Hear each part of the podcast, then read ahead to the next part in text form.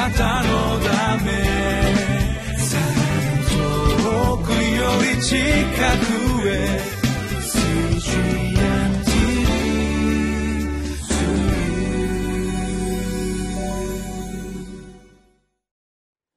10月14日のリビングライフの時間です。私はウェスレアンホールネス教団の玉川キリスト中央教会の牧師。本間と申します。よろしくお願いします。今日は「主よ聞いてください」「主よ救ってください」というタイトルでイザヤ書37章1節から20節の御言葉を共に読んでまいりましょう。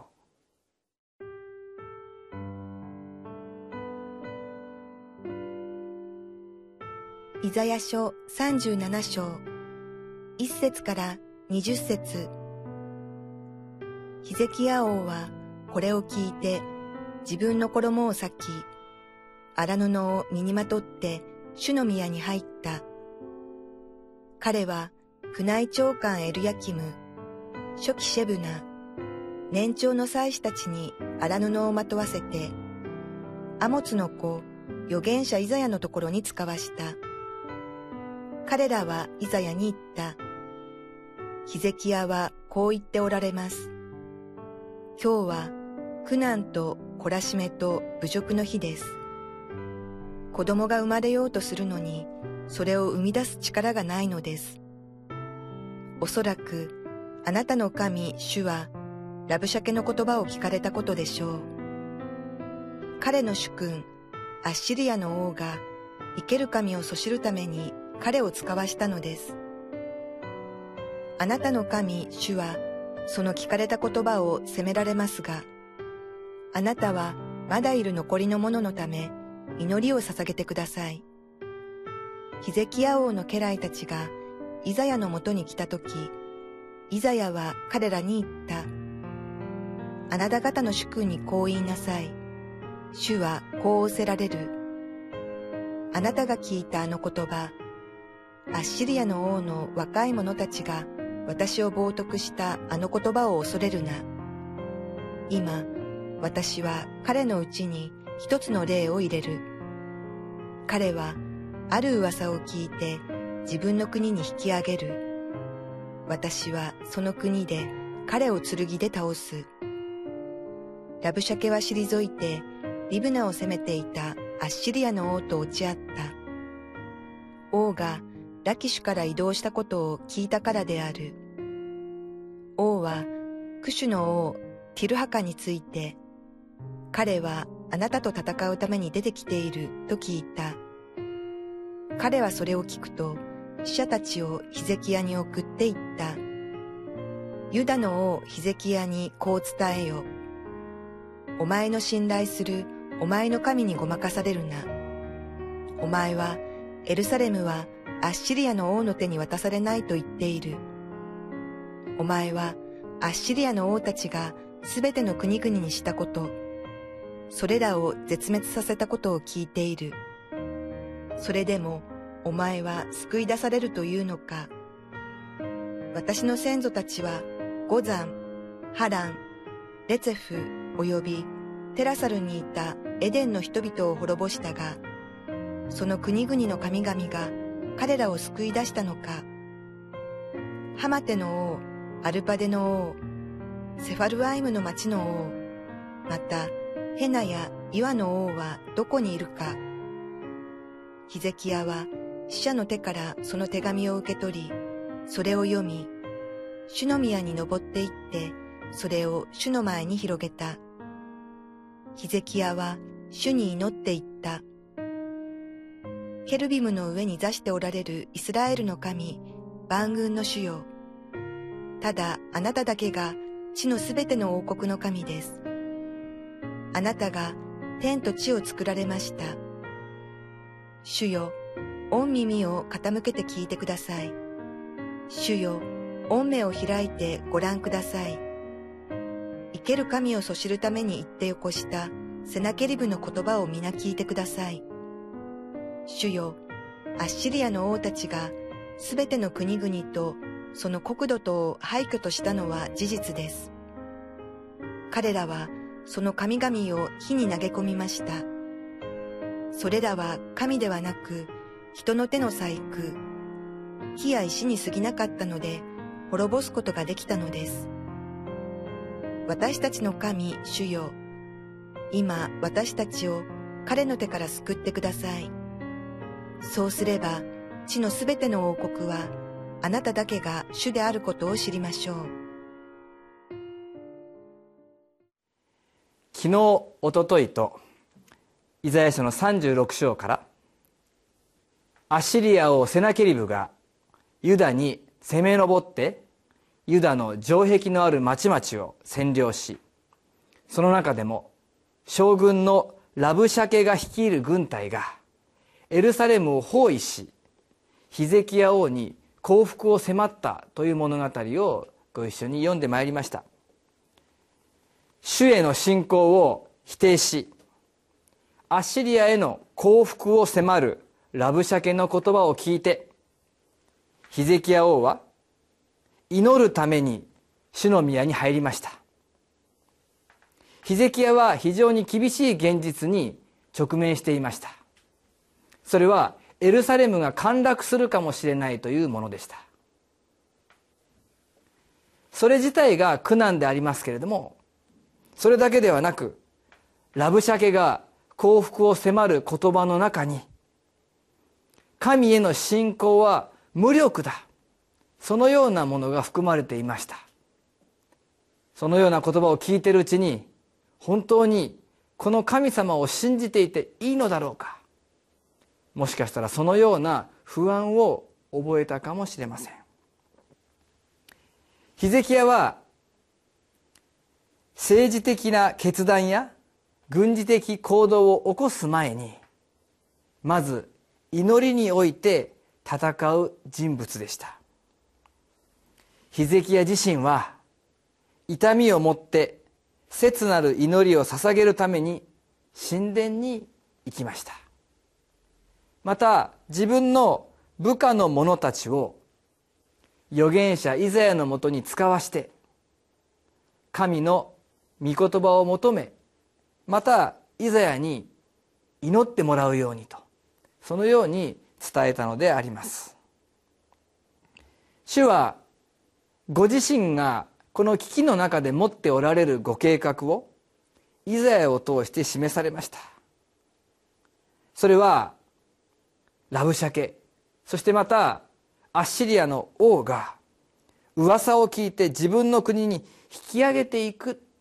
そこでまたアッシリアのセナケリブは命を奪われるというものでありました。主はここでヒゼキヤに非常に力強いご計画を示されましたけれども。しかしヒゼキヤは祈ってもなお信仰が揺さぶられるそのような経験をしています。10節11節で「お前の信頼するお前の神にごまかされるな」「お前はエルサレムはアッシリアの王の手に渡されないと言っている」「お前はアッシリアの王たちがすべての国々にしたこと。それをそれらを絶滅させたことを聞いている。それでもお前は救い出されるというのか？というような言葉をセナケリブから聞くのであります。するとヒゼキヤはどうしたのでしょうか？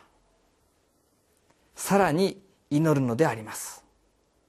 ヒゼキヤはこのようにもっともっと不安がかきたてられる状況でも祈りをやめない人物でした。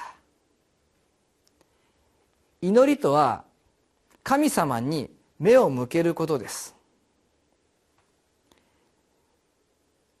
私たちがこのディボーションのように聖書を読む時にはその内容を理解するために神様はどういうお方かということに注目して読むことが大切だと思います。今日の箇所を読んでいきますと神様についていろいろな表現が書かれています。万軍の主。地のすべての王国の神。あなたが天と地を作られました。生ける神。他の神々は神ではなく人の手の細工木や石に過ぎなかった。だからこそあなたこそが誠の主であるということですけれどもそのような言葉を読むときに神様がどれだけ力強いお方でありまた信頼することのできるお方であるかということをですね。私たちは示されるわけです。主はヒゼキヤに6節で「あなたが聞いたあの言葉アッシリアの王の若い者たちが私を冒涜したあの言葉を恐れるな」と言われています。このような危機的状況の中で恐れるなと言われるお方が私たちの主なのであります。このように言われるお方が世界を動かしています。やがてクシュの王ティルハカという人がアッシリアへと軍を向けたことによってラブシャケの軍もエルサレムを離れることになります。聖書を通して世界を支配しておられる主を見ましょう。アッシリアが多くの国を滅ぼしたと言ってどんなに高ぶったとしてもそれらは所詮神の許しなしには何も起きないことなのであります。かつてまだ私が青年時代に日本の教会にワーシップソングが導入され始めた時がありました。私もそれらの賛美を喜んでそして新鮮な思いを持って賛美し始めましたけれどもワーシップソングを歌いながら何よりも私が力を与えられまた恵まれたのは神様がどんなに素晴らしいお方かということを繰り返し繰り返し歌ったということの中に本当に力を与えられ信仰が励まされた。そのような経験を持っています。主の素晴らしい名前。主は全能のお方である。そして主は愛に満ちていてそのような言葉を繰り返し繰り返し歌うと本当に神様がそのような思いお方であるという思いが心の中に満ちていくのでありました。そのように私たちはどのような困難な状況であっても力強い神様に目を向けていくこと。それが大切なのであります。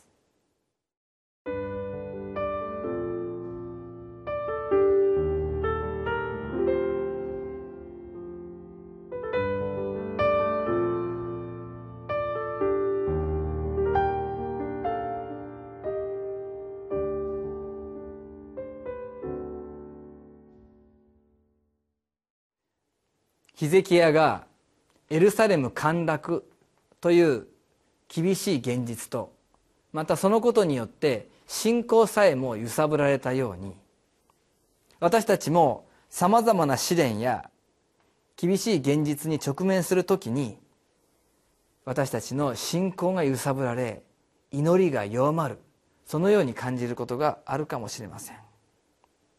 しかし御言葉によってもう一度主に触れていただき主を心から賛美する祈りによってなお信仰に立ち続けるお互いでありたいと願います。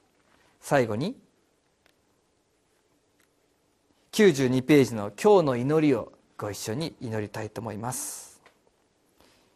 今も私の祈りを聞いておられる主よ。祈りに心を涙を愛を信頼を込められなかったことを悔い改めます。心を尽くして主に信頼し主の御心を求めます。正直な祈りにお答えくださり私の人生と共同体に主の栄光が現れますように。イエス・キリストの皆によってお祈りします。アーメン。なたのため。遠くより近く。